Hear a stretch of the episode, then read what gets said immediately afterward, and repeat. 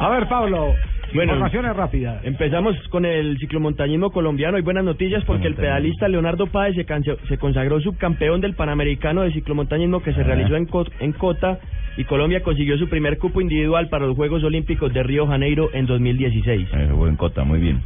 En ciclismo las noticias no son buenas porque Astana, el equipo de Kazajistán, podría perder su licencia del, del World Tour.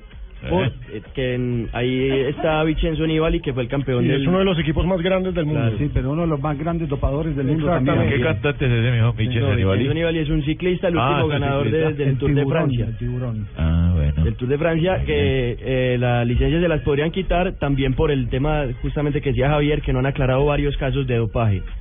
Y en tenis, los colombianos Juan Sebastián Cara- Cabal y Robert Farah quedaron Eh. eliminados en los octavos de final del ¿Y eso? Masters Deal- del Masters Deal de Miami. ¿Quién lo eliminó, mijo? Perdieron contra... eh, ¿Contra un- otro? Contra una, una dupla rumana. Que- muy bien, mijito. Sí, Diga, en un perdieron rato- porque le pusieron otro mejor.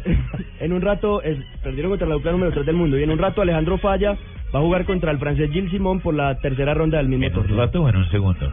No, en un rato, a- antes, a- a- después de las 4, en unos minutos. ¿Por qué no juega todos los sets completos y solo juega un rato? No, en un rato va a jugar. va a jugar el partido que juega completo. completo, Ah. mijo, y no pierde.